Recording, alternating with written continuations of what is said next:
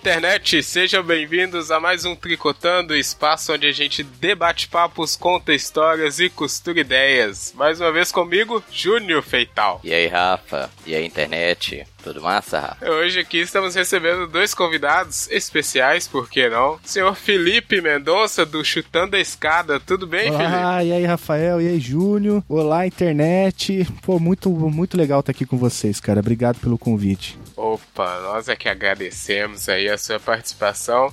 Eu acho que Chutando a Escada já é um nome famoso na internet, mas tem gente que não conhece, então eu vou pedir aí pra você se apresentar, dizer o que que é o Chutando a Escada. É um dos poucos podcasts que tem verbo também, hein? Tricotando, chutando a escada. É, o futuro tá aí, cara. O futuro é esse. Não é? O futuro é, é mover-se, né?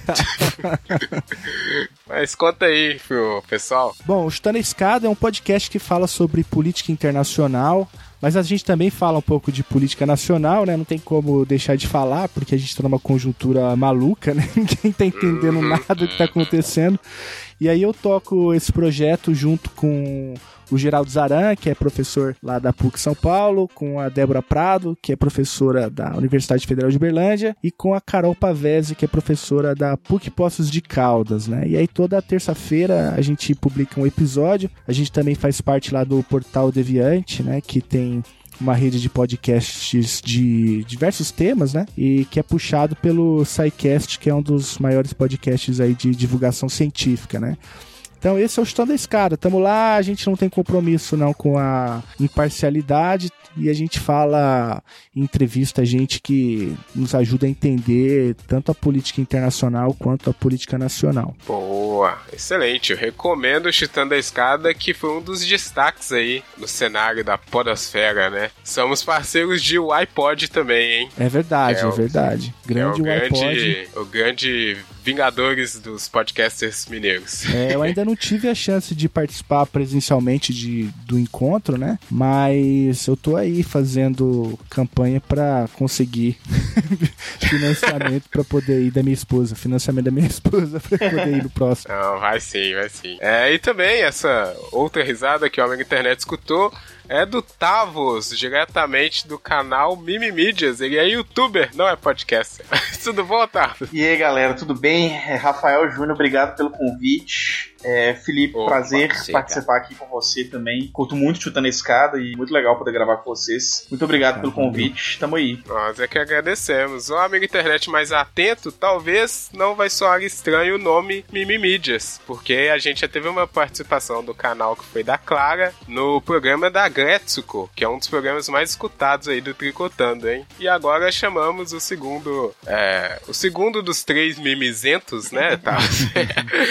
do canal, mas diz aí pro amigo que não lembra ou nunca ouviu falar o que que é o Mimimídias. Então, o Mimimídias é um canal de estudos de mídia, né? Nós somos é, três pessoas. Sou eu, que sou professor de inglês no Cefet e mestre em literatura de língua inglesa. A Clara, que também é mestre em literatura de língua inglesa, mas estuda intermedialidades. E o Léo, que é mestre em design de serviços, é designer, artista plástico e trabalha na PUC Minas Gerais também. E aí a gente juntou essas vivências que a gente tinha de estudos de mídia dentro da academia, né? Cada um aí dentro da- do próprio histórico e tal, e resolvemos fazer um canal para aplicar um pouco isso que, que a gente tinha aprendido, assim. Então a gente produz vídeo ensaios, que é um, um tipo de vídeo, né, que, que é, tenta emular o gênero textual, ensaio, na, na forma de vídeo, sobre assuntos diversos relacionados a produtos de mídia. É isso. Olha só, eu falei mimizentos, mas na verdade são todos mestres.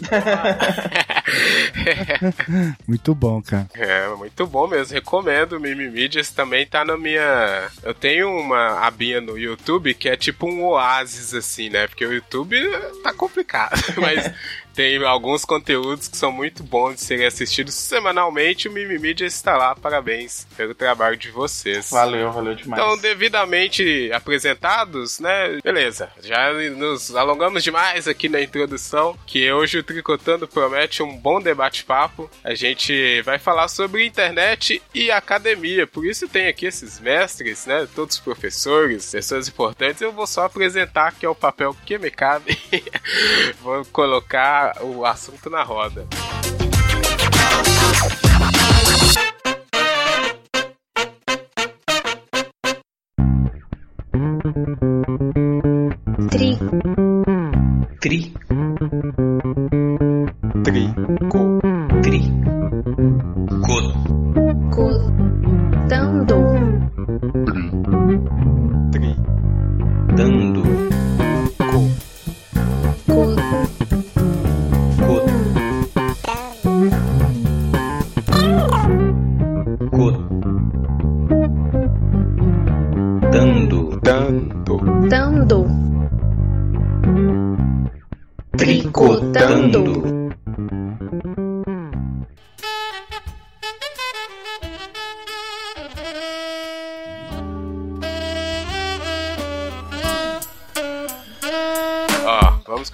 Aqui. O título do programa, gente, é A Validade da Academia na Internet. Esse programa aqui já tem um tempo que tá na nossa lista de pautas para fazer e a gente sempre, ou por inconveniência, ou achando que não é o momento, deixava passar um pouco mais, um pouco mais, e acabou que essa pauta só foi ficando cada vez mais cabeluda, mais tensa de se mexer e não tem como, né? A gente ia ter que falar uma hora eu queria começar trazendo aqui um, programa ou um vídeo que pode ilustrar bem essa pauta. Foi coincidência, né? É um vídeo do Porta dos Fundos que saiu aí do, nessas últimas semanas, que ele elabora como se fosse um programa de TV, de auditório, denominado a Polêmica da Semana. O que eu coloquei na pauta foi o primeiro episódio, parece que vai ter uma série agora, que ele trata do assunto vacina e coloca como se fosse um debate, né? Daqueles estilo SBT, Sônia Abrão, né? Você é contra a vacina ou a favor da vacina? Com um rapaz lá que é um cidadão médio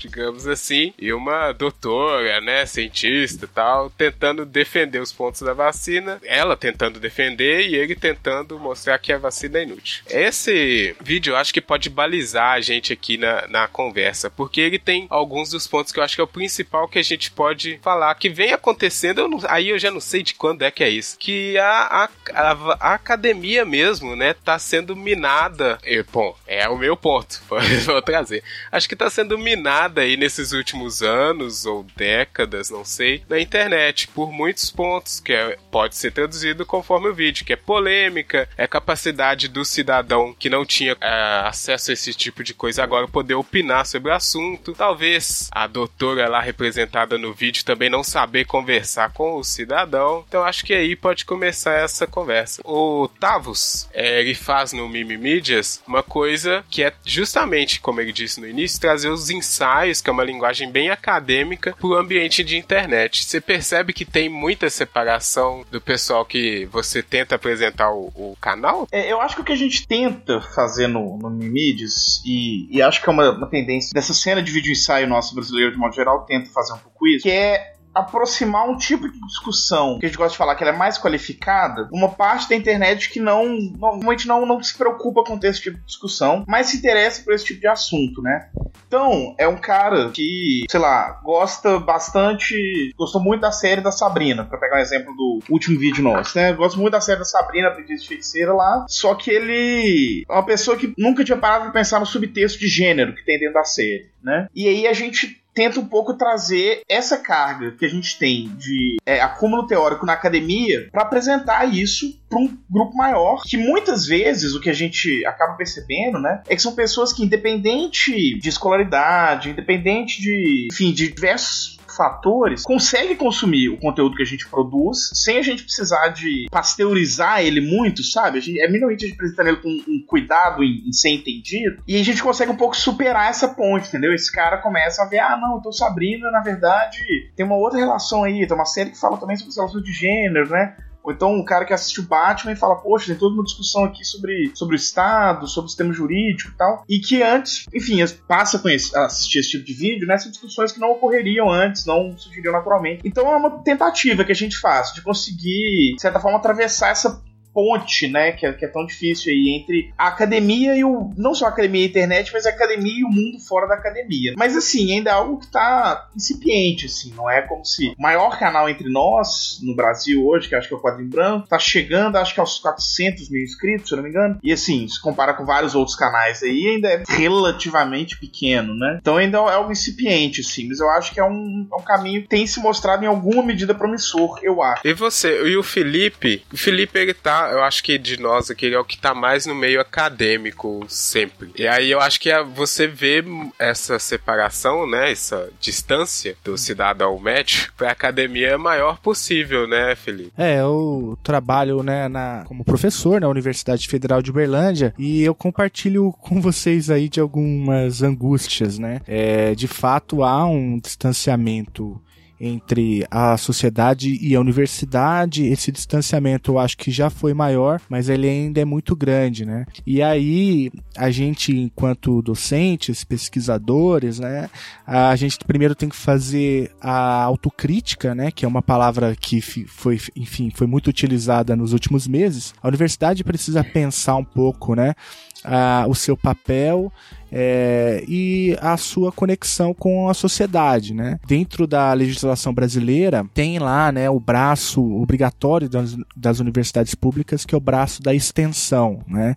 Que é um conceito bastante, é, enfim, difícil de definir, mas que poderia auxiliar bastante nessa discussão que a gente está tendo, né? Nessa conexão mais orgânica com a sociedade, é, mas é, por conta da maneira como hoje a ciência é produzida no Brasil, a, o braço da extensão tem perdido peso né, nos ranqueamentos das universidades, nas progressões, as carreiras, na projeção é, dentro da academia e a pesquisa clássica, né, a produção é, é de material é, científico clássico, publicações de journals, esse tipo de coisa, tem mais impacto hoje dentro da universidade e a extensão ela vai sendo escanteada, né? E talvez por aí é, a gente também consegue perceber um pouco é, por que, que existe esse distanciamento, né? Da parte da universidade. A universidade não fala um, um, um tipo de linguagem que é acessível, né? A gente precisa fazer essa reflexão,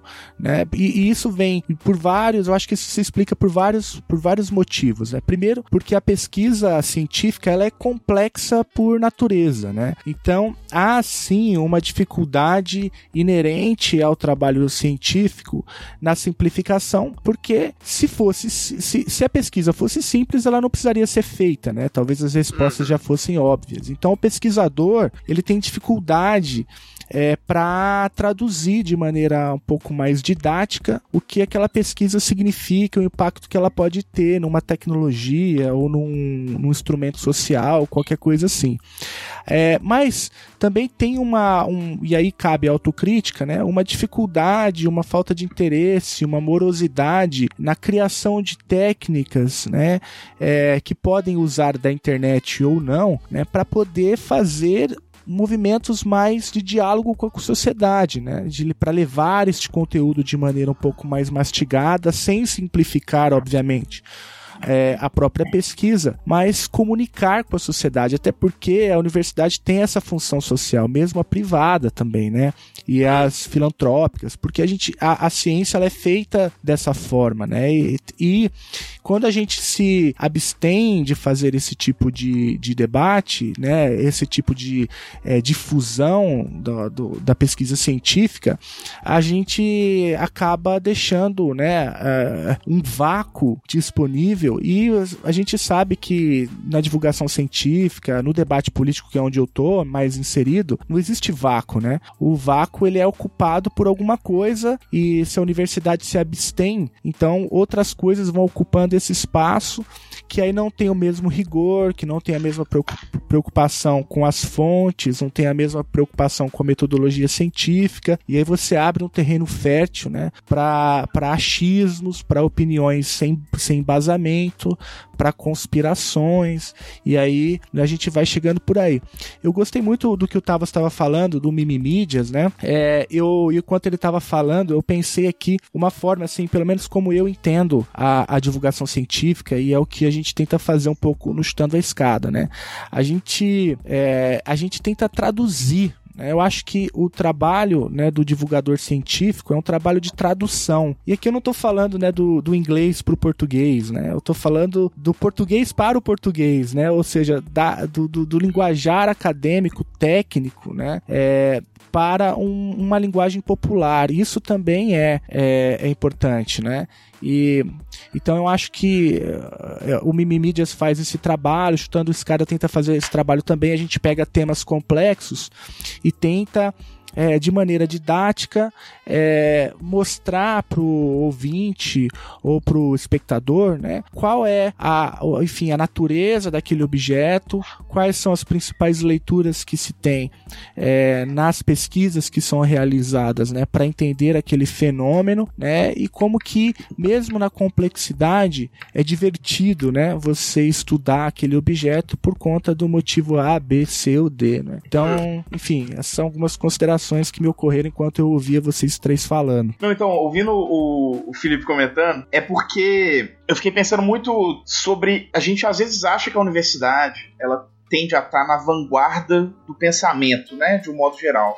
Só que a universidade é um pouco mais contraditória que isso, assim. Eu acho que, na verdade, quando a gente para para analisar historicamente, a gente tem, dentro da universidade, sempre uma contradição muito grande, né? Entre o tipo de conhecimento que se produz, né? Entre, às vezes, inclusive, um, o grau de consciência histórica das pessoas que compõem né, a academia e tal, e a estrutura das universidades.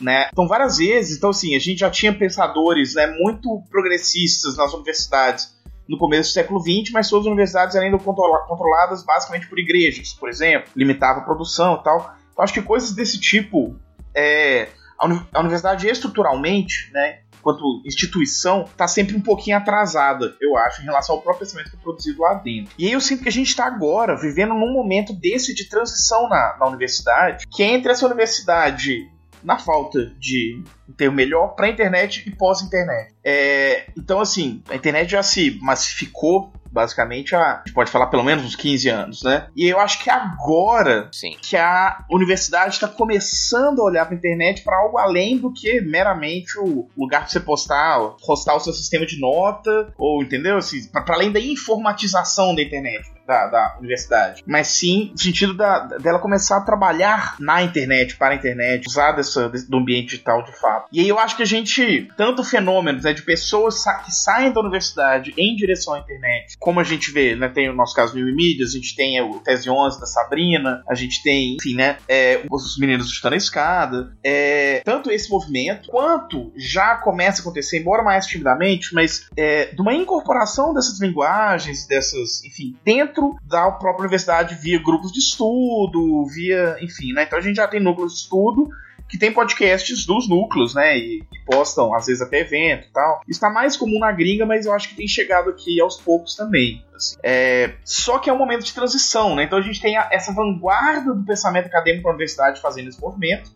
Mas a gente ainda tem uma velha guarda que vê esse movimento com maus olhos, assim, né? Como, ah, isso não é sério, isso não é ciência, isso não é e aí entra no, no, debate que o Felipe falou, que é o problema da extensão, né? A extensão ela não é, não é bem quista na academia hoje. Eu acho que não sei como é em todas as áreas, né? Mas assim, o que eu sinto nas áreas mais próximas a mim é que a, a, extensão é assim, é coisa de quem não é um, não é um pesquisador sério, não é um acadêmico, ele é um, um auleiro, ele é professor, ele é, né? Então, assim, e aí eu acho que, que a crise na universidade hoje tem girado muito em torno disso, assim. E aí, por essa demora da universidade de conseguir assumir esse espaço, Aí é o que o Felipe aconteceu. Cria esse vazio de poder, né?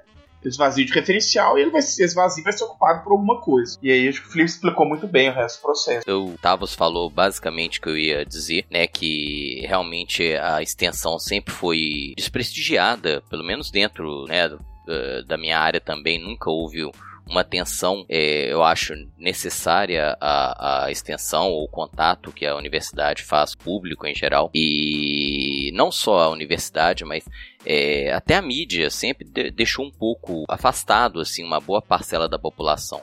E a internet deu espaço e voz a esse grupo. Né? Então, eu sempre percebi que houve esse afastamento. Esse afastamento não é atual, ele é, ele é, é estrutural.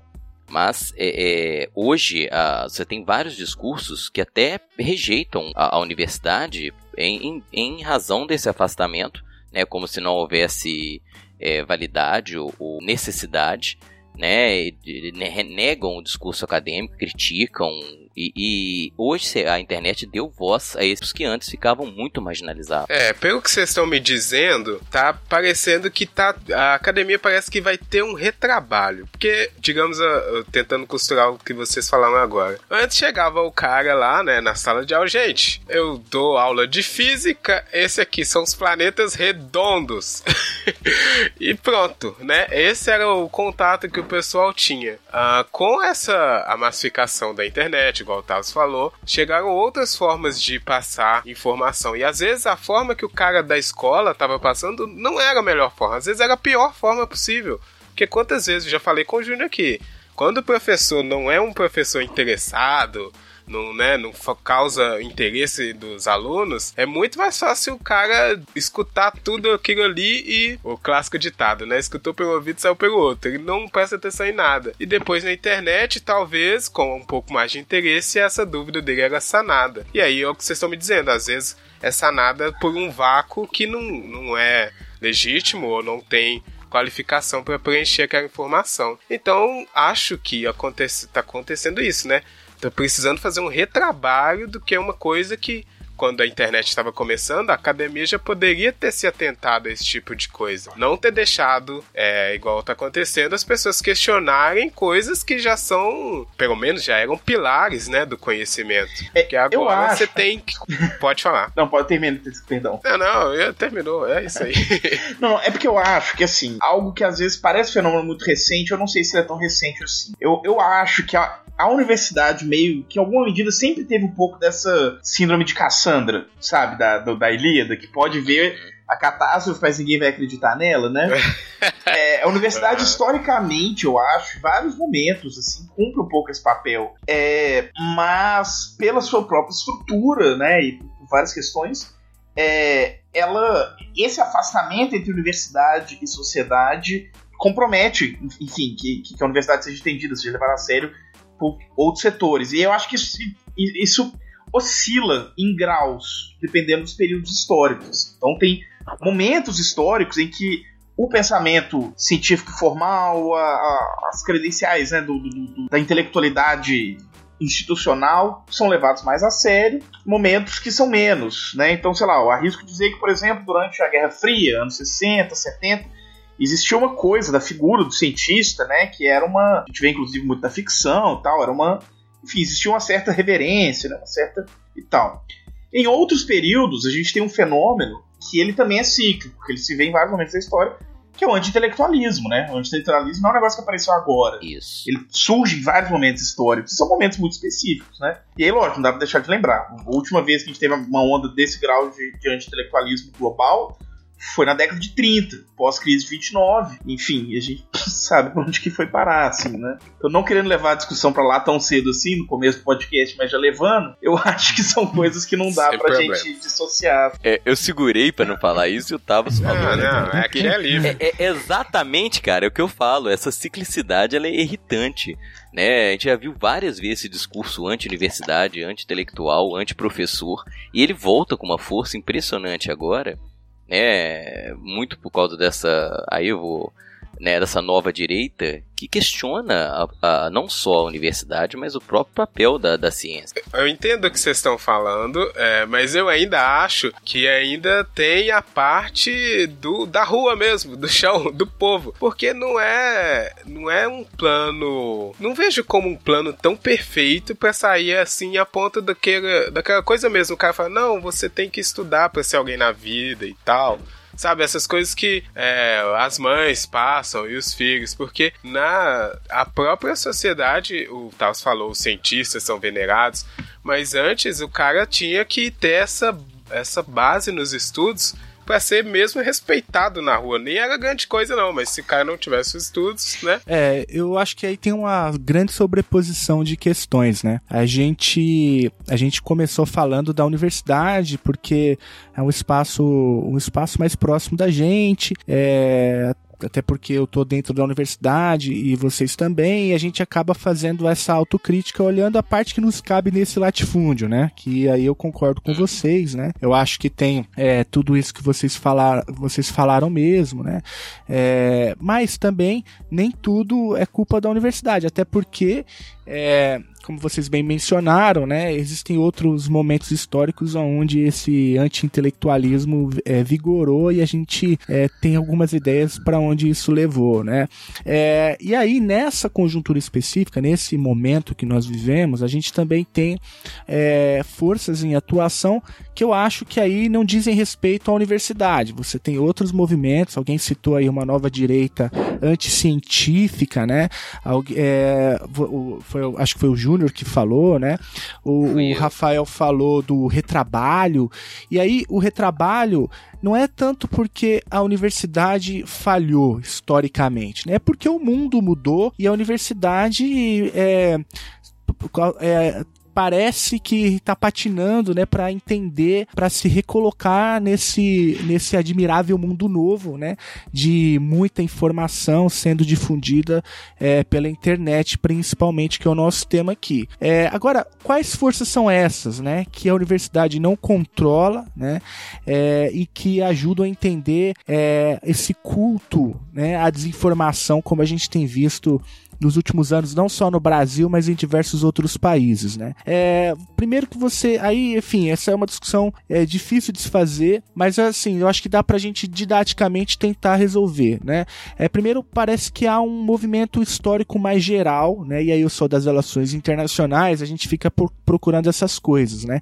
Não se trata de um movimento que diz respeito apenas ao Brasil ou aos Estados Unidos, né? É um movimento que varreu, por exemplo, boa parte da Europa e que agora varre o continente americano, né? Que é onde a gente é, tem mais informações. Mas também tem experiências muito malucas no continente africano, na Ásia, né? É, recentemente até o Facebook teve que pedir desculpas, né? Por não ter atuado numa grande crise que aconteceu no continente africano. Mas é, então tem essa grande onda, né, que pega diversos países, que é uma onda que vem do esgotamento, né, é, daquela, daquela promessa neoliberal, né, de progresso é, e de crescimento graças, a, enfim, às livres forças do mercado, sei lá mais o que, né. Então essa grande confusão vem das esperanças, né, diversas em diversos projetos políticos foram colocados à prova no mundo, aqui no Brasil, mais especificamente, né, vem de uma desesperança completa é, no projeto petista, que se traduziu no movimento antipetista, né, que é um movimento é, que se diz crítico, mas boa parte dele é irracional, né? E que vem sendo construído a partir também de uma lógica de difusão de conteúdo de que num país como o Brasil, né, que é um país pobre, é, com a popularização do smartphone, né, eu acho que tem esse fenômeno também do compartilhamento de notícias, e aí talvez porque a pessoa não tem um plano de dados muito bom no celular, ela não clica no link, né? E aí a gente criou a cultura de se informar apenas por títulos de matérias, né? O que, o que favoreceu bastante a difusão é, de links falsos, né? E de matérias falsas chamadas e assim por diante. Então, assim, veja que é uma sobreposição, né? É um movimento que é global, mas também é um movimento que é nacional, é um movimento também que ganha terreno por conta da maneira como a nossa sociedade se relaciona com o smartphone, com a internet, com a tecnologia, né? E, a, e com a leitura, né? E tem uma última questão, e eu encerro, que aí o Tavos é, certamente vai poder falar muito melhor do que eu, que é a gente tem uma falsa ilusão também, né? De que há as, é, um, uma, um, uma democratização da informação por conta é, da popularização da internet. É, não, não, não é verdade, né? Boa parte do fluxo da internet vem, vai para o Facebook ou para os grandes portais, os grandes conglomerados, né? É, e aí se você coloca a televisão e a rádio nisso, a gente percebe que há uma concentração absurda, né, de quem, de quem difunde informação no Brasil. Né? Se você pegar sete, oito, nove famílias, assim, você consegue englobar cerca de 80 a 90% dos principais veículos de comunicação no Brasil, né? É, então você soma isso, coloca todos esses frames, né, um diante do outro, você começa a perceber um quadro bem mais complexo que sim, a universidade é parte, ela precisa fazer sim a sua autocrítica, ela precisa entrar para levar conteúdo embasado, com metodologia científica, mas também existem outras forças né, que a universidade não controla. Por exemplo, a concentração da imprensa no Brasil é um absurdo, nenhum país sério do mundo tem a estrutura que o Brasil tem, e também é um, é um, é um, um é um problema que a universidade pode denunciar, mas não depende dela resolver. Né? Viu, Rafa? Hum. O que eu sou tido como otimista aqui do, do podcast e o Rafa é extremamente pessimista. Porque eu penso como você, cara. Eu acho que nós estamos hoje. A, a própria universidade está muito mais instrumentalizada para. Né, do que foi no passado. Então, eu também eu acho que é um momento crítico, mas eu ainda vejo com né, uma, um, eu tenho uma percepção otimista do que vai sair disso aí. É, eu entendo o que vocês falaram, mas eu tô vendo muito mais pelo lado ruim, assim, porque aí eu vou. Deixa eu pegar uma coisa que o Felipe falou que foi bem legal, que é isso de essa ilusão que a gente tem que tá todo mundo tendo acesso à informação. Não tá. Isso é um dos piores problemas, porque. O cara tem um celular, ele não vê vídeos, no- ele não vê o Mimimídias. Ele vê a notícia que chega, não clica, igual o Felipe muito bem disse, e compartilha com a o grupinho dele no bar, né? Então não vai ser um negócio sem fundamento nenhum, aquilo ali mesmo. E isso é o que eu acho que acaba por ah, desqualificar mesmo, porque o cara, ah, eu recebi aqui que tal coisa não é assim, porque tem um pessoal na Ucrânia que descobriu tal coisa, então essa, essa informação que passaram pra gente não era certa.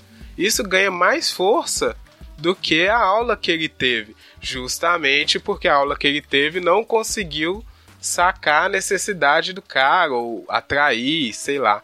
Eu eu vejo muito com pessimismo, mais ainda, porque uma coisa que eu não via antes, agora é sincerão, né?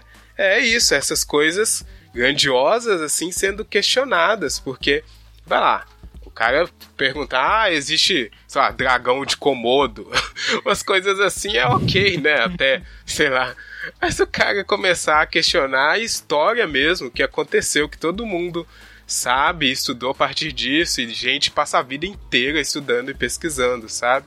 Então eu entendo também a parte de que é, o Felipe falou bem e com certeza sabe mais desse movimento, porque o cara cria essas notícias questionáveis e aí, puxando o vídeo do Porta, ele cria uma polêmica sobre aquilo, né? Vira timinho. Ah, não, eu sou timinho vacina e eu sou timinho contra vacina. Então, além de desqualificar, ele cria uma uma coisa vazia ali de, de, de interesses Sensacionalismo. isso, boa palavra, obrigado.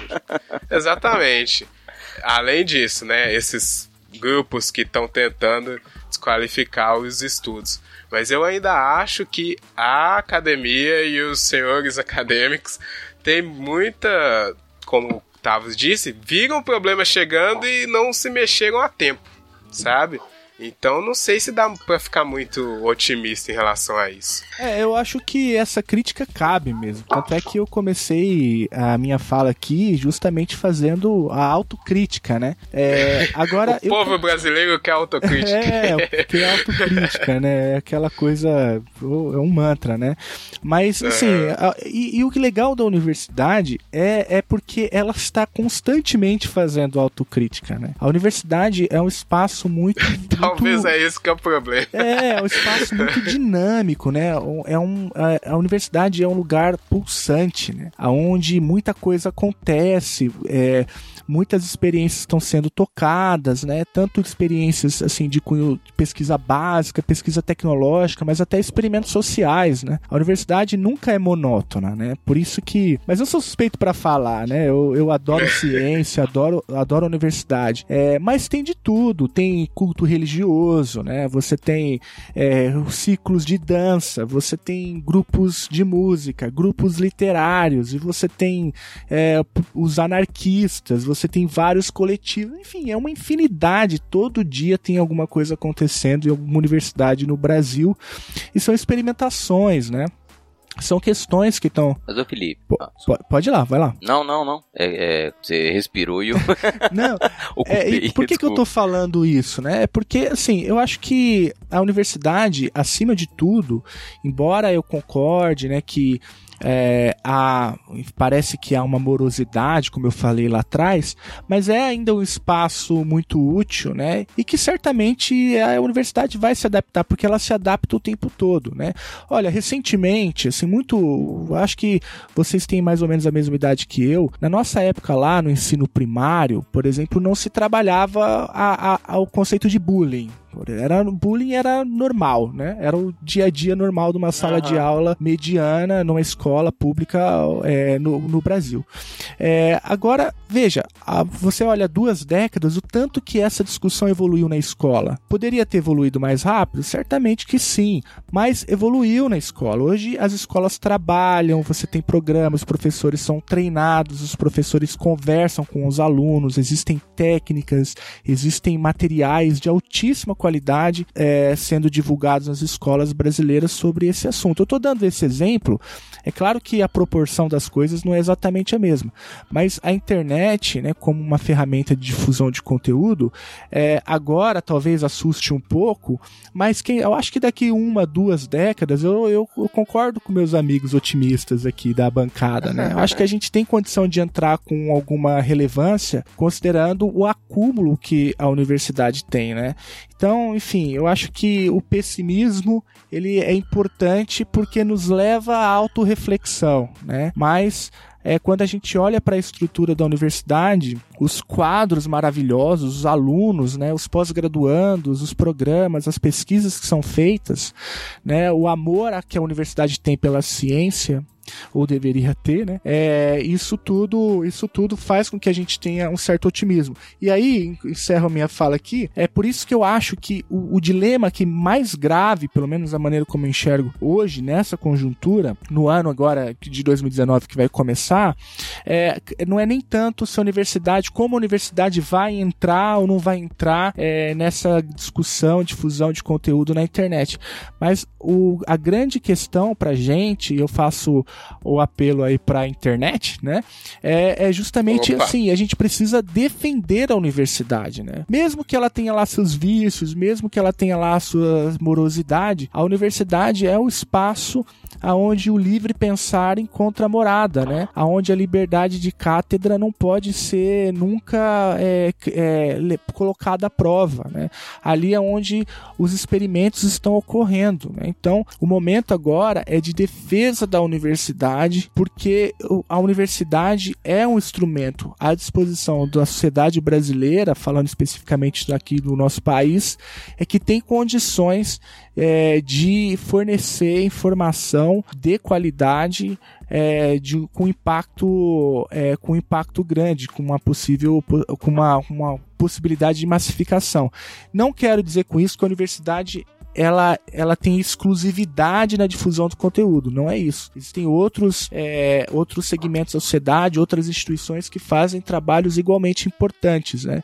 Mas a universidade, ela é e deve ser sempre defendida e a, espero que os nossos ouvintes né, entendam isso, é, que a universidade ela é um espaço aonde é, ali se produz o que tem de mais avançado e aonde se reage aquilo que a, a humanidade já reprovou é, já rechaçou, né, já colocou de escanteio na história, considerando as experiências trágicas que a gente já teve, tanto aqui no Brasil como no, em outros lugares do mundo. Felipe fez exatamente a defesa que eu ia fazer é, da, da, da instituição, né, da, da universidade. Porque quando há uma cobrança de celeridade, o processo de, de produção do conhecimento ele tem é, regras, ele tem procedimentos. Ele não é tão célere. Né? Essa morosidade ela, ela é necessária. Ela, ela é, não, não tem uma resposta tão imediata quanto a resposta da internet. Né? O conhecimento ele precisa de verificação, precisa, ele, ele tem formas de ser produzido.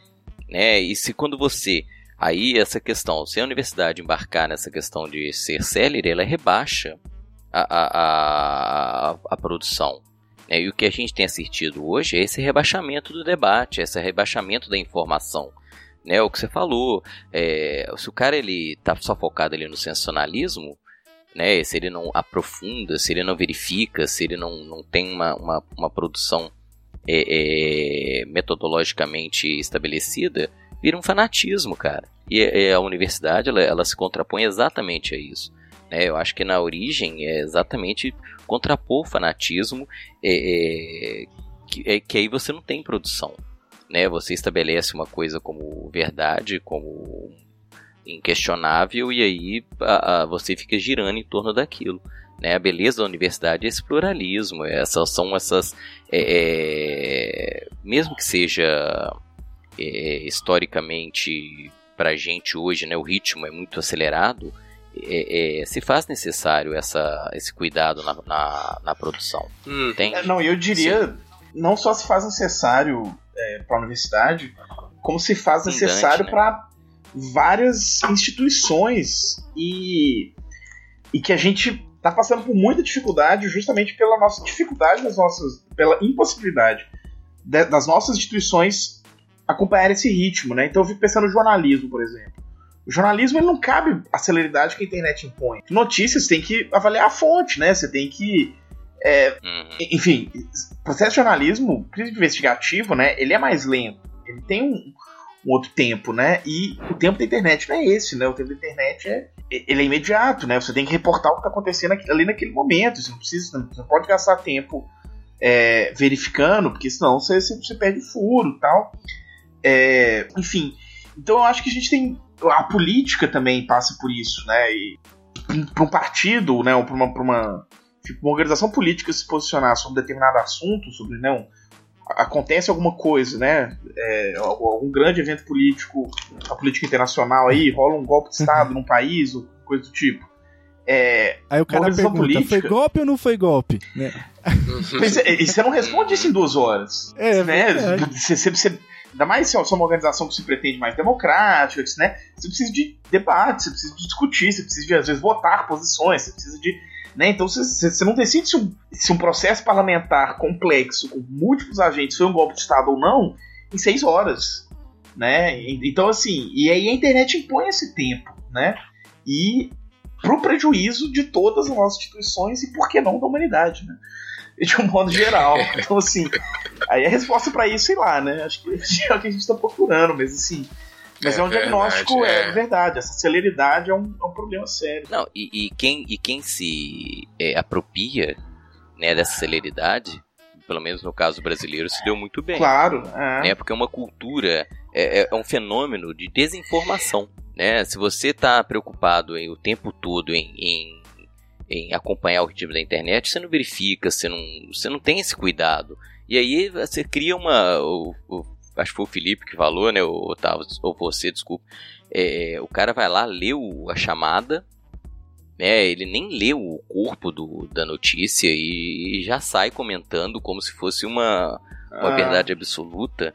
Né? Então você tem um, um empobrecimento assim, informacional sabe? A, a pessoa não está preocupada em, em buscar a, a, em compreender. Ele quer se apropriar daquilo e toma aquilo como verdade pronto. É, essa velocidade da internet realmente se parar para pensar, ela também é um dos, dos, grandes fatores dessas crises, né? Porque uh, você precisa de ter tudo muito rápido e muito bem o Júnior falou aí, você às vezes precisa de um tempo para qualificar a produção do que você quer, seja jornalismo ou seja a academia.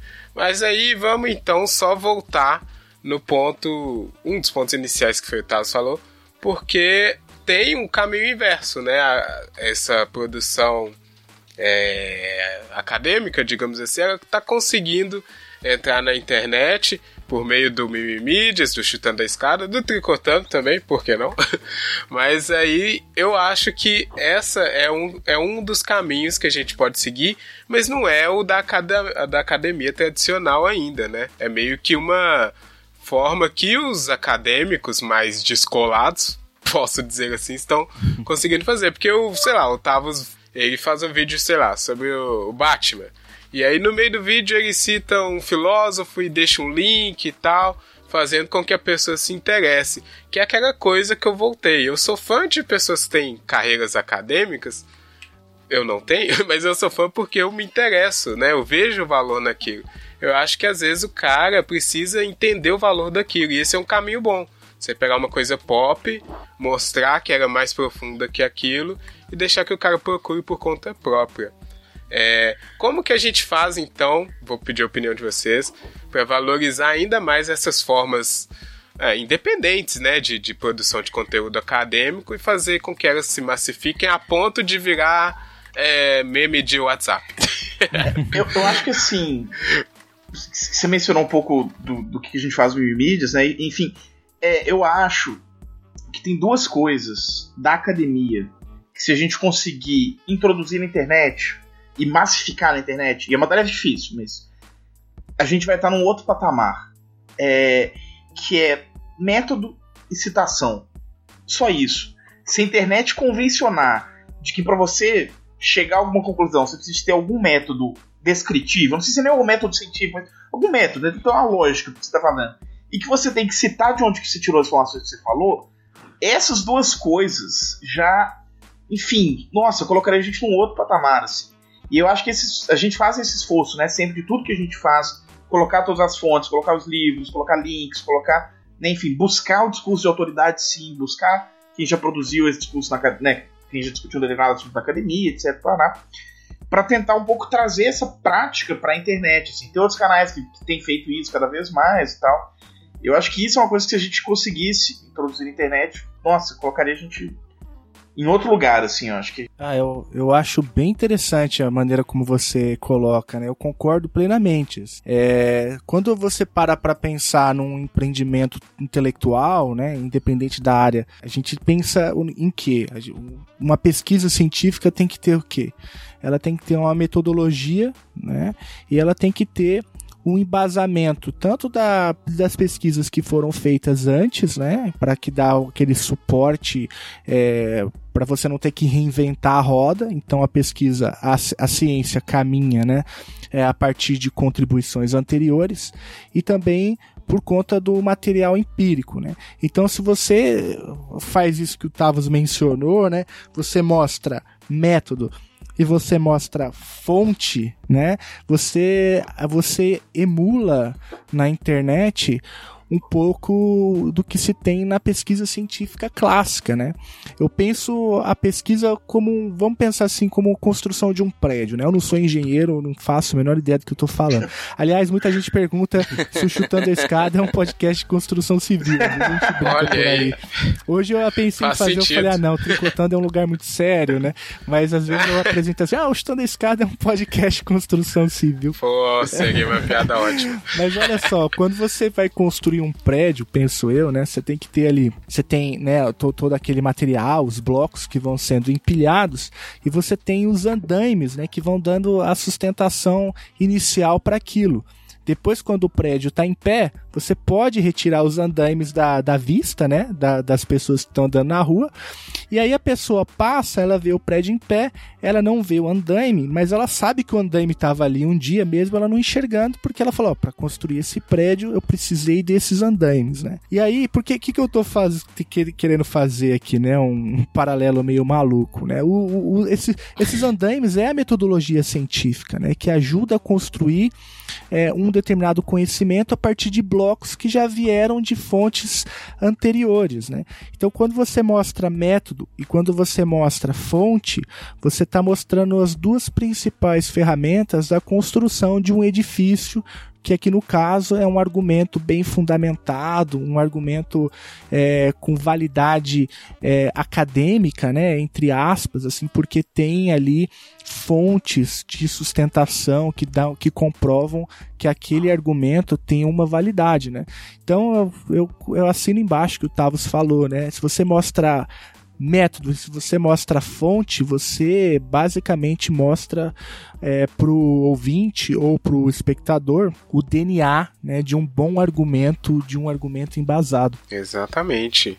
Eu concordo. É muito. Foi bom que o Tavos fez uma proposta sucinta, né? E é bem É, fácil Enem. mesmo. Mas. Proposta de É. Exatamente. E aí é, dá para ser aplicado no, no canal, no podcast, né? Você pega para construir uma discussão. Você pega. é, o método é isso, né? O debate. E pega várias pessoas que têm base, a famosa carteirada mesmo, para poder debater sobre um assunto. Já tá válido nesse ponto aí. Mas sendo aquela pessoa picuinha, essa, essa proposta é muito boa se 90% das pessoas soubesse essa metodologia aí, Otávio. Porque o cara não sabe que para se ter um argumento válido precisa da metodologia e da fonte. Né? A gente precisaria de uma etapa antes ainda para poder educar as pessoas sobre o que é um conteúdo bem embasado. Então aí tem mais uma outra etapa para se fazer. Mas é bom, eu não tô, não tô falando mal da proposta, né? Não, eu, eu acho que a, a, escola e a universidade tem um papel justamente nisso, né? De, de criar essa cultura né? do, do da, da, informação, do, da busca por informação e, e, informação de qualidade, né? E não, é... só, e não só a universidade e a escola. E aí, se me permitem trazer uma nova dimensão, né? Mas existem outras, é, outros mecanismos de fusão de conteúdo, e aí o Mimimídias, o Tricotando, o Chutando a Escada, mas não só esses, né? Eu citaria vários outros, né? O Nexo Jornal, que eu gosto muito, Nossa, o da é Intercept. É mas aí, ah, você, eu gosto mesmo é da Folha. Ah, mas eu discordo da Folha, mas a Folha tá lá fazendo um trabalho. Ah, eu gosto mesmo é do El País. Ah, então tem o El País. Aí você, ah, eu gosto mesmo é do Anticast. Enfim, tem vários, vários mecanismos tanto no YouTube quanto na Podosfera, quanto na, na imprensa escrita, né? Que, que eu acho que poderiam ser estimulados também, né? Se você acredita nesse tipo de discussão que a gente está tendo, é, dá para apoiar uma galera que, para além da escola e da universidade, é, que também tem essa característica, né? Que também está trabalhando com essa, com, esse, com essa estrutura que o Tavos falou, né? Da metodologia e da empiria. É, então, assim, se você acredita na ciência, é apaixonado por ciência, acredita no bom argumento, no argumento embasado, eu acho que essa conjuntura demanda da, da, de você, internet, também um, um, se puder, obviamente, né, é, a, um, um certo cuidado é, com essas é com essas experiências que surgem hoje na internet que abraçam né, a metodologia científica e que amam a ciência. Dá para apoiar com, com, e é, não só em dinheiro, né? Mas dá para apoiar falando pro amiguinho, olha, tem isso aqui, olha, tem o tricotando aqui. Pega o celular do amiguinho, instala o aplicativo, né? Instala o aplicativo e instala o podcast pro cara e fazer a palavra aí assim de boca a boca que ajuda muito também. Aí né, o que me preocupa é, nessa questão de que nós estamos falando é quando você é, esse valor que a gente tem que dar à, à, à pesquisa, à metodologia, é o que se contrapõe, por exemplo, um projeto que tira às vezes do professor é, fomentar um debate junto ao estudante, né? Estou falando especificamente do vou generalizar do projeto Escola Sem Partido, uhum. né? Que está indo e voltando lá na, na comissão da Câmara. Uhum. Cara, é, é, é, é porque ele nega exatamente isso, né? O valor do debate, o valor da da multiplicidade de opinião, né, engessando ali o processo de ensino-aprendizagem. Né, isso me preocupa, porque vai, vai, vai em contra exatamente o que a gente está propondo. Sim. Né, e uma parcela considerável né, da, de políticos e até mesmo da população que vê validade nesse projeto, tanto que ele está em discussão, é. né? E aí você coloca é, é, o oposto do que a gente propõe. Sim, porque é, ele é um produto tem... disso, disso tudo que a gente falou, né?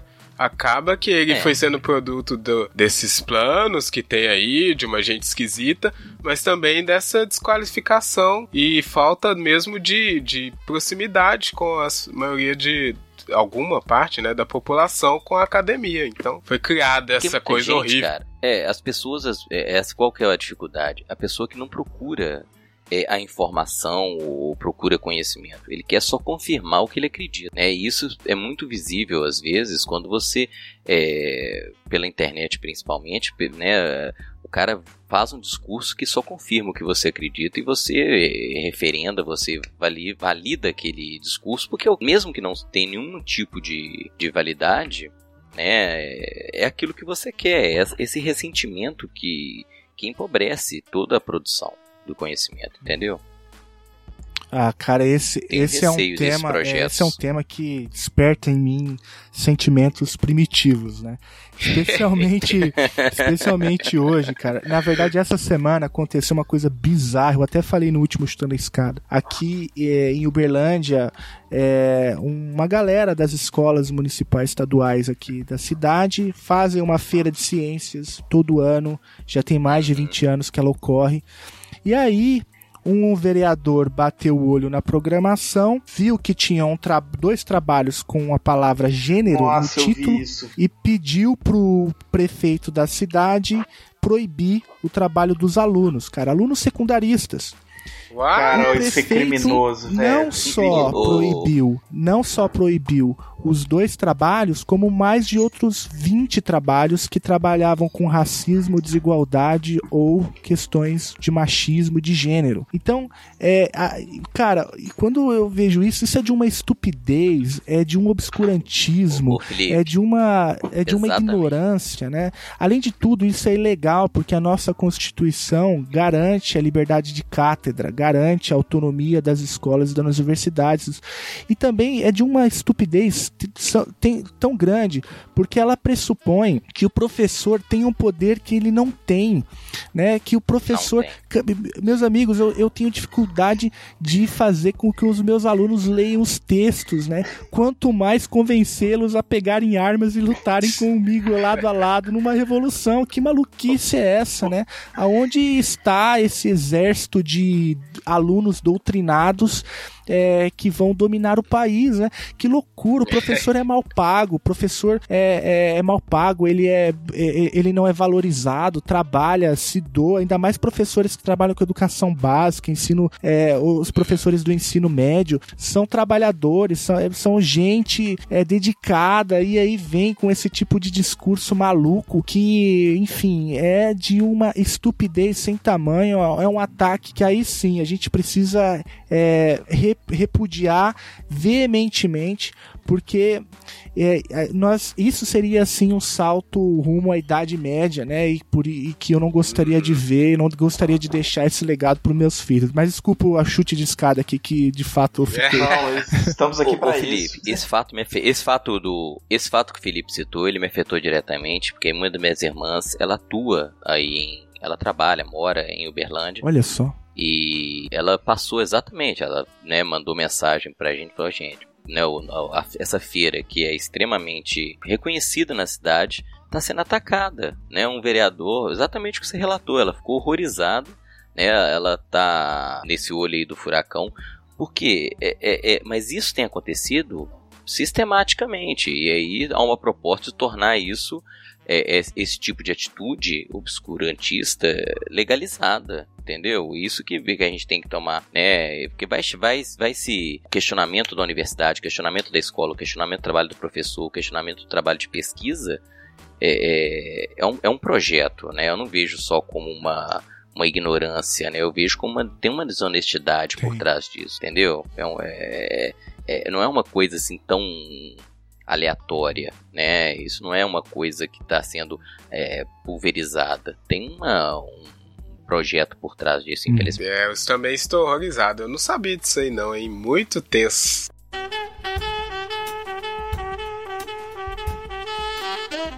Vamos aqui então, porque o, o tempo urge, a Sapucaí é grande. Vamos já fazer aqui a nossa laçada final, colegas tricoteiros, que é nada mais nada menos que uma consideração final mesmo sobre o nosso debate-papo de hoje, que eu gostei muito. E eu já vou começar aqui porque eu não sou professor, não estou na academia, mas eu gosto muito e eu acho que eu posso falar com o amigo internet aí nesse ponto, porque é o que a gente falou aqui, que a gente tem que levar mais, eu acho, se o amigo internet escutou até agora é uma pessoa interessada nisso e gosta, é essa proposta de tentar viralizar mesmo, massificar esse conhecimento, essa forma de produção do conhecimento acadêmico que está exemplificado pelo Chutando a Escada, pelo Mimimídias, pelo Tricotando, pelos diversos podcasts que tem por aí, diversos canais de YouTube que se prestam a fazer um trabalho, porque é claramente diferente quando você assiste algo ou escuta algo que tem uma proposta, que tem é, essa certa metodologia que chama pessoas que são gabaritadas ou que cita fontes que você pode ir lá conferir junto. É muito simples de identificar isso. Acho que falta da parte da pessoa interessada é, divulgar mais, chegar mesmo, igual o Felipe falou, e falar, cara, escuta isso aqui. Eles estão falando de tal coisa. Ah, mas. Não, eles estão falando de tal coisa porque eles entendem, ou eles chamaram alguém que entende, ou eles citaram. Então, deixar o mais próximo possível. Porque eu não vou negar que existe esse pessoal esquisito aí, que tá querendo uma coisa horrível, né? Talvez eles achem que a Idade Média era melhor, igual o Felipe falou. Mas eu acho que também que falta mais trazer a conversa pra, pra galera mesmo, pro nosso nível, assim. Então, é, valorizar. O Tavos eu não conheço pessoalmente, mas valorizo muito o que ele faz lá no Mimimídias. O Felipe é a mesma coisa e vários outros podcasts que eu posso citar aqui até amanhã. Então a internet é ótima para poder difundir diversos tipos de conteúdo, né? É aquela coisa, ferramenta tá aí, você faz o que quiser com ela. A gente quer fazer o melhor possível. Vai, Júnior, sua laçada final aí pro tricô de hoje. Olha o susto que o Rafa me dá, cara. Que isso? Vai, Júnior. Vai. Eu tô aqui tranquilo. Presta atenção no programa, cara. Pô, Não, é o susto que eu tô vendo. é, Cara, é- é, você falou uma coisa que é, eu tenho ouvido muito e que eu gosto, né? A internet é uma ferramenta. eu inventei É, isso. então. Inventou, não. Infelizmente não, Rafa. Eu tenho fontes que provam que você que inventou. Mas eu acho que a pessoa tem que enxergar a internet como uma nova, né, não a única ferramenta, né, e, e a, pe- a pessoa tem que dar valor ao conhecimento. Então eu acho que, né, eu sempre é, é, enfatizo, né, eu sou, eu sou professor, então tempo inteiro eu tô ali, né, com meu estudante e, e tento despertar nele esse interesse por conhecer. Questionar é fundamental, cara. Eu acho que, né, mais do que doutrinar o meu aluno, eu quero que ele pense por conta própria. Se ele não concorda comigo, se ele não concorda com o que ele vê, ele tem todo o direito, mas ele tem que fazer uma crítica propositiva e não essa o que a gente tem visto o tempo inteiro que é uma demonização do discurso né é- é- que, que não, não contribui em nada né você negar uma coisa e não dar nem vários sites têm se proposto a, fazer essa checagem Pô, chegou a informação, verifica se ela tem, né? O, o cara faz um discurso falando, sei lá, é, maioridade penal, né? Ele tá defendendo o aumento, a manutenção, ele cita dados. Pô, quem, de onde ele tirou esses dados, né? Ah, é- às vezes são dados alarmantes, assustadores e não tem embasamento nenhum. Não- não- o cara construiu, ele inventou aquilo, copiou de alguém que inventou, não- não- né? Eu acho que o valor que a gente tem que dar a um conhecimento construído, verificado, é, é fundamental. Boa. E a internet, eu acho que ela facilita Por favor, senhor Tavos, deixe aí suas considerações finais sobre esse debate-papo bonito que a gente fez. Não, então eu acho que eu queria sair mais mandando um recado pra quem, pro ouvinte que amiga internet aí, que que tá em alguma forma dentro da universidade, em alguma medida, né? Seja aluno de graduação, seja é um acadêmico que tá fazendo mestrado, doutorado, sejam professores, sejam professores até do ensino básico, enfim, né? Mas essa comunidade que rodeia a universidade, assim. É, a gente tem uma puta ferramenta na nossa mão para botar a universidade num patamar que talvez ela nunca teve antes, assim. E é uma ferramenta que tá aí, sabe? E que às vezes a gente fica muito limitado pela burocracia interna da universidade, sobre se aquilo vai poder ir pro Lattes ou não, sobre se eu vou conseguir um, um bolsista para fazer aquilo, se eu vou precisar. E, e a gente acaba não fazendo muito é, coisas que a gente não. Enfim, não vê esse resultado acadêmico direto que a gente está acostumado e tal. Mas que agora a gente está num momento que a gente está lutando pela sobrevivência da academia, em grande medida. Assim. Eu sou de uma época, minha graduação foi de uma época que estudante militante era um negócio super pejorativo, assim, né? Eu era militante do movimento estudantil e tal, e assim, era mal visto, né, dentro da academia. E hoje isso tem mudado e tem que mudar, porque agora militar na universidade significa militar pela existência da universidade, pela é, permanência né, do, do, da- da ciência, pela, enfim, pela sustentabilidade do, do- pensamento crítico, do pensamento científico no, no país, assim, né? Então, e a, e a, e a internet é uma ferramenta que tá aí for the taking, assim, tá aí pra gente, pra gente tomar ela. Então, assim, sabe, você não tem um, um. Se o orientador não gosta da ideia, junta com outros dois doutorandos, vai fazer alguma coisa, faz, faz um podcast, faz um canal, tenta fazer um projeto, manda pra Câmara de Pesquisa, arruma um, olha os professores jovens que estão entrando agora nos concursos enquanto ainda tem, né? Tem muito professor jovem entrando aí querendo fazer coisa diferente e tal. É a nossa hora, assim. Eu acho que, enfim, meu recado fica para essa comunidade. E quem não está dentro da universidade, procure saber o que está sendo produzido perto de você, né? A gente tem aí países federais espalhados pelo país inteiro. Frequentemente existem vários eventos abertos para comunidades dentro das universidades, todo tipo de coisa. É, eventos artísticos, culturais, divulgação científica, enfim, sempre vale a pena olhar a programação para saber o que está acontecendo e poder conversar com, com cientistas, conhecer quem, quem produz ciência, saber o que eles têm a dizer, assim, é, para além dessa imagem dos professores doutrinadores ou dos cientistas paranoicos do aquecimento global ou o que quer que seja, né, que, que pinta-se aí cada vez mais. Bem, falou bonito. E agora, para fechar essa peça bonita que a gente tricotou, fala aí, Felipe. Ah, eu me somo aos meus companheiros de bancada e peço para você, amigo internet, a se juntar conosco nesse movimento, né, de difusão de trabalhos embasados, de informação de qualidade, quer seja pelo YouTube, que é uma ferramenta fantástica também, quer seja pelo podcast, que é onde eu estou, né, tanto agora gravando, falando com vocês, mas também produzindo lá, lá no Estando a Escada, é, mas também tem muita coisa boa é, acontecendo é, em outros lugares. Eu citei aqui alguns é, portais que eu gosto, que fazem excelentes trabalhos é, tradicionais, é de imprensa escrita, né? Eu acho que é o momento mesmo da gente conhecer a universidade, caso o amigo internet não conheça a universidade, saber o que, que é a universidade, é, o, que envolve né, uma universidade, o que envolve a manutenção né, de uma pesquisa científica e também dizer que, é, embora a gente esteja numa conjuntura muito difícil, não vou negar, né, basta ver que a gente percebe que projetos é, obscurantistas têm ganhado força. Eu citei aqui o que ocorreu em Uberlândia, mas também a resistência é muito bonita, né? Os alunos que tiveram seus trabalhos censurados, boa parte deles depois foram premiados pela Universidade Federal de Uberlândia, né?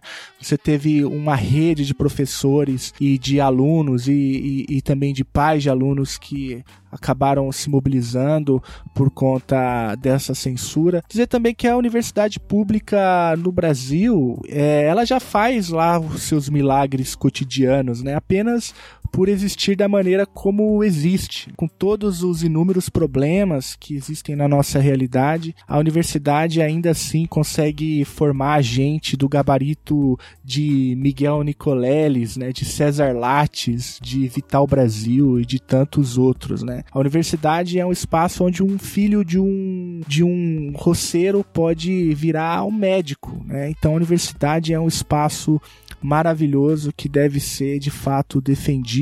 É um espaço onde o engraxate pode virar Florestan Fernandes. Então o ouvinte pode ficar tranquilo que a universidade vai continuar, a universidade pode até ser exprimida até o osso, mas ela vai sobreviver e não vai ser nem o Banco Mundial, nem um governo Bolsonaro e nem um economista vira-lata que vai nos impedir de fazer um bom trabalho, quer seja na sala de aula, quer seja na internet, aonde a gente estiver. Então fica essa, essa minha, esse meu recado.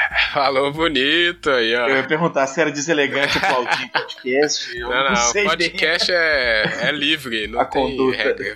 Vai fazer qualquer coisa. Não, fechou com chave Não. de ouro aí é, o nosso debate-papo de hoje. Então, amigo internet, além de fazer Quer dizer, seguir ou não esses conselhos que a gente deu, a gente também quer ouvir, né? O que vocês acham. Então, só mandar para tricotandocast.gmail.com ou entrar na sua rede social favorita digitar o arroba tricotandocast que você vai achar a gente. Manda aí o que você quiser que a gente, inclusive, entrega aqui pro Tavos e pro Felipe.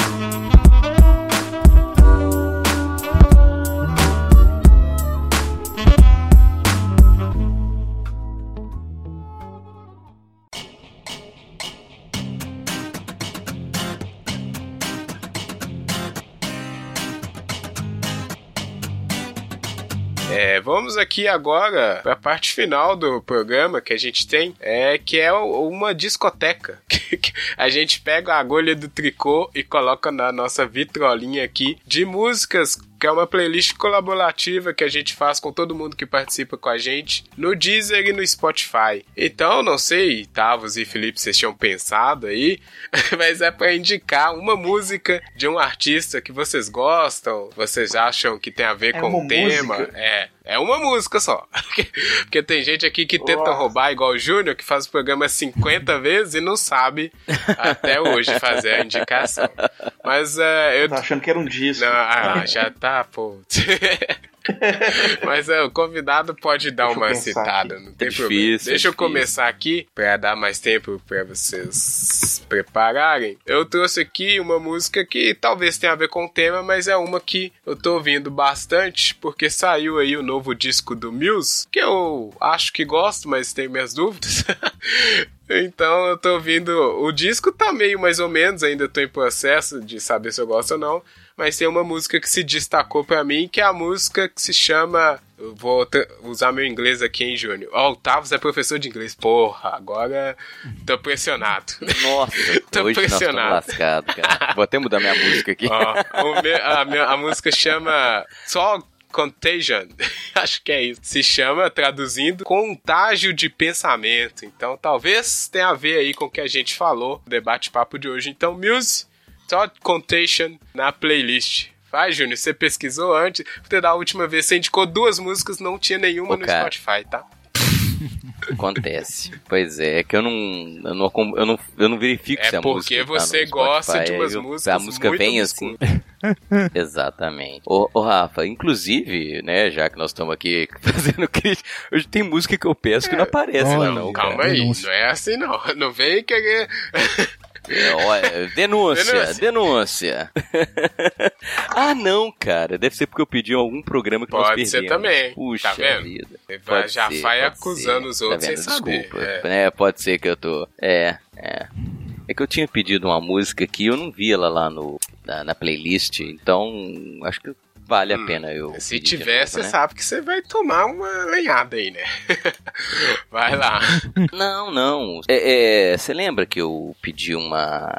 é, Nossa, eu esqueci o nome da menina. Oh, meu Deus. Agora eu fui mudar e. Agora eu- é, é, ela fez uma regravação de um, de um rap. Ah, não sei, velho. Lembra? Tá muito vago. Caramba, muito vago. É uma música de sucesso que ela fez uma regravação. É uma rapper é, Mas quem que é, gente? do Rio de Janeiro. É é, pois é, se eu lembrasse o nome, tava fácil, né, cara? Caramba, velho, adorei o- a música que ela fez, cara. Eu não sei de quem você tá Ai, falando. Foi em cima de uma música. Não, não foi nem rap, foi um funk que ela fez um rap da Anitta. Fala uma música da Anitta. Da aí. Eu sou Anitta? péssimo. É, uai. Você nunca pediu música da Anitta, não. Claro que não, eu tô, não tô nesse nível não, mas me ajuda aí. Acho que faria muito sentido no programa de hoje, Nossa. eu esqueci Então completamente. segura aí, deixa o Felipe Tá, falar. deixa, eu- deixa eu pesquisar Tenta aqui. lembrar vai lá, vai lá. Júnior é complicado, nossa. Não, é que eu... Agora... Foi bom, foi bom porque eu fiquei pensando aqui enquanto ele, ele, ele Eu se tô degladiava tentando aqui. com a memória dele. Eu fiquei. Como é que chama a música da Anitta que fez sucesso ultimamente? Deixa eu procurar por aqui. Nossa. Cara, aí você me pegou. O? Rafa, Rafa é fã, só. O Vai Rafa tá Malandra? tudo, ele tá Não, escondendo. mas tem Vai várias, isso é, mesmo. vai malandro. Tem... Não, é Vai Malandra. Várias? Sujou. Não, é Vai Malandra. A Anitta é topzera, Júnior. Que isso, é? Ó. Com certeza. Ela lançou uma semana passada. É, tem música nova aí da Anitta aí, ó. Ah, cara. Calma, pesquisa aí, Vai, vai lá, vai lá, aí, desculpa, é, deixa-. Por favor, Felipe, manda o que, que você vai deixar aí de lembrança musical na nossa playlist. Olha, pode ser mais de uma? Ih, olha lá, não. Não, não, então tá bom, não pode. Então eu vou, eu vou, eu vou na, na que eu pensei aqui, que eu acho que tem muito a ver com o, que a gente discutiu Boa. aqui. Eu vou de Nara Leão, a musa da bossa Olha nova, aí. com a música, com a música Opinião, que é pra mim uma música belíssima Hum. Que eu tenho escutado muito nesses últimos meses, que eu acho que é uma música que também pelo menos em mim, é, faz com que dê vazão ali alguns sentimentos que eu tenho quando a gente, por exemplo, se depara com movimentos obscurantistas como esse que a gente citou nessa conversa, Olha né? só. Então é uma música maravilhosa, é uma voz lindíssima, né? E é uma música também que foi gravada e composta durante o regime militar, então tem toda uma história. É, vale a Ah. pena. Nara Leão com opinião. Boa, é uma ótima cantora. Eu não conheço essa música, mas é, essas músicas que remetem aí a esse. A, revo- a- como é que é? A Revolução Gloriosa? São músicas boas de, de nascença, praticamente, né? Naga Leão com opinião. Boa, boa indicação. É, você pensou aí, Tavas? Pensei, a minha é um pouco controversa. Vamos lá. Vai. É qualquer música. É. Não, então, é porque eu tenho ouvido muito esse ano é, as coisas que o Kanye West fez. Ixi, aí, ano, é, ele fez vários álbuns. Não só o dele. Ele fez. enfim, ele, ele lançou o álbum novo dele, o Yay, ele lançou. é, ele produziu o álbum no Pusha T, que é o Daytona. E aí, que pra mim foi talvez. Talvez seja o melhor álbum do ano, pra mim até Hum. agora. Que é o Kid See Ghosts, que é um projeto do Kanye com o Kid Cudi. E aí tem uma música lá, que é que eu tô recomendando, que chama Free. Ela tem quatro L. é, Free Ghost, é, em parênteses Ghost Town parte 2. Nossa. É, que inclusive o Kanye tá fazendo lobby pra ela concorrer ao Grammy de melhor rock do ano, melhor canção de rock. De do ano. rock? Eita. É, e, e de fato ela é uma canção de rock. assim, ela tem, enfim, ela é uma canção de rock. Olha aí. 100%. E, e ela vem dessa pira louca que o, que o Kanye tá esse ano aí, mas que a gente pode apropriar uma leitura própria nossa, né? Dele, que ele tem falado da liberdade de pensamento, né? Hum. Só que a liberdade de pensamento dele é pra ele É. ser muito louco, né? E até a gente retoma o assunto que a gente discutiu ao longo do ano. Mas ele é um puta rapper.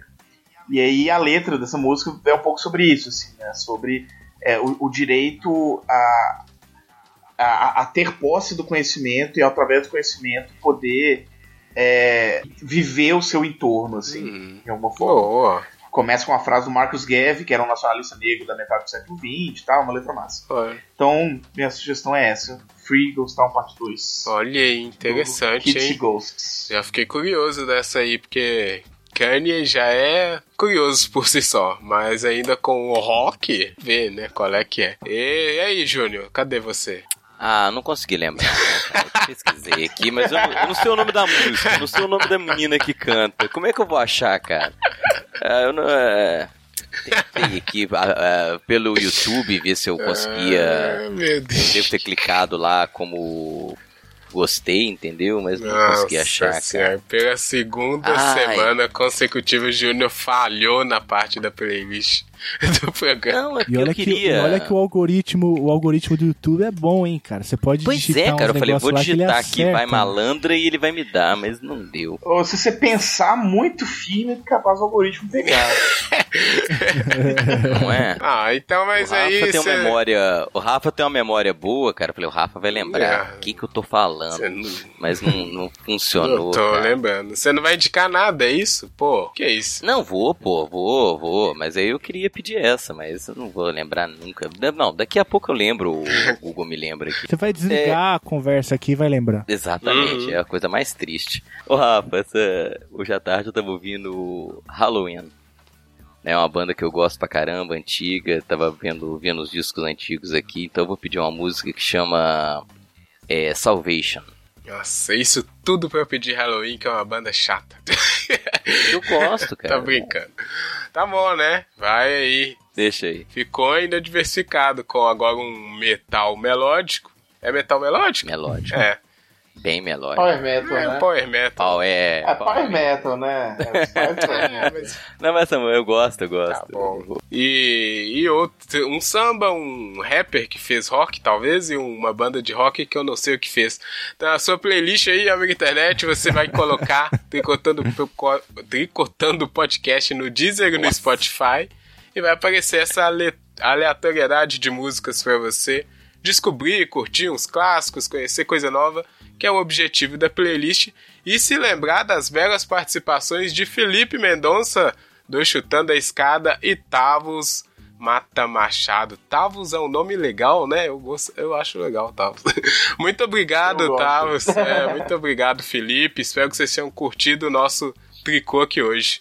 Adorei, cara. Muito obrigado e fico à disposição aí também para outras, outras conversas e também deixo as portas abertas lá do Chutando a Escada para vocês e para os amigos internet, aqueles que quiserem se aprofundar um pouco aí mais nos temas de política internacional, a gente está lá e a gente vai adorar dialogar com vocês. E é isso, gente. Muito obrigado pela, pela, pelo tricô, pela Boa, conversa. exatamente. Valeu, gente. Muito, muito obrigado. Pessoal, muitíssimo obrigado pelo convite. Um grande prazer, adorei o papo. É, Acho que é um assunto aí, enfim, central. Vocês acertaram muito o momento, eu acho. Então foi um prazer muito grande. E fica o convite aí para amiga internet que ainda não conhece, para conhecer o canal Mimídias, youtube.com.br Mimídias. Acompanhar um pouco do nosso trabalho lá. Vai ser um prazer muito grande receber vocês. Boa. Recomendamos demais os dois. Obrigado, viu, Júnior? Da próxima vez você dá uma preparada. Valeu, Rafa. obrigado ao, ao Tavos, obrigado ao Felipe, participações fundamentais. Tchau, internet. Até semana que Tchau. vem. Tchau. Tchau, Valeu, tchau.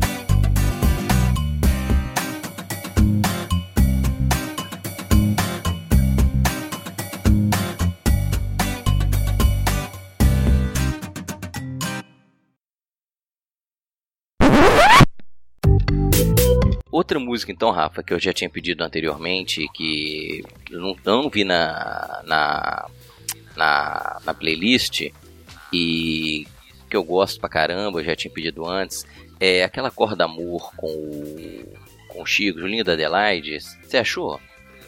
É, tu- Olha aí, tem essa playlist? música. Eu não consigo tá- achar. Tem ela sim, a Corda Amor do Chico Buarque, que Isso, não era. Chico, né? Então Ele tá tava aqui. Porque eu tô codinome verificando as esquisito. músicas que eu uma Tá vez assim, eu penso ter pedido e que não tá aparecendo pra mim. Então tá dando ruim. Não, tá aqui sim, Tá, Corda então, Amor. né? Ah, então beleza. É Tá. eu tô. São músicas que eu, eu tinha É. pedido anteriormente e eu não acho na, Que vergonha. na playlist. Foi mal, então. Então vou ter que. É que eu tinha pensado nessa, mas não consegui lembrar, não. Tô tentando aqui furiosamente, mas. Infelizmente não. É, tô tentando achar, cara. Nossa, que, Triste, que triste, tristeza, eu hein, Júlio? Vai ficar essa- assim, né? Essa música, Puta cara. Que pariu. É Pessoas pensam vergonha na frente das Qual é o nome da playlist? pô. É Tricotando mesmo? É, é. Tricotando o podcast. Ó, amigo internet viu Não, aqui que o fosse- Júnior aqui, estava olha, se ele, é, eu duvido nada que ele coloca isso, né? É claro, mas é claro que vai ficar. Mano, vai mal. ficar estranho você não indicar a música, né? Põe. Talvez eu Não, deixe não. você indi- Não, corta duas, aí não. que eu vou. Não, eu vou. Vou fingir que você tá me. Não, vai, vai sim, pô, cortar nada. pô. Dá uma força aí. Gostei hoje que foi diversificada aqui em Naga Leão, Kanye West e Muse. E Não, vou nada. lá, vou lá. Vou pedir uma música que eu nossa tava playlist hoje. aí. Então, pronto. Não era, não era o que eu queria, não, mas. Sacanagem, pô. Vai. É, Mas eu tô tentando achar aqui ainda, mas não vai mesmo, cara. Bom, então vamos lá, Rafa. Finge que você tá me chamando aí. Puxa de novo pra não ficar feio. Vai, Júnior. Qual é a sua indicação?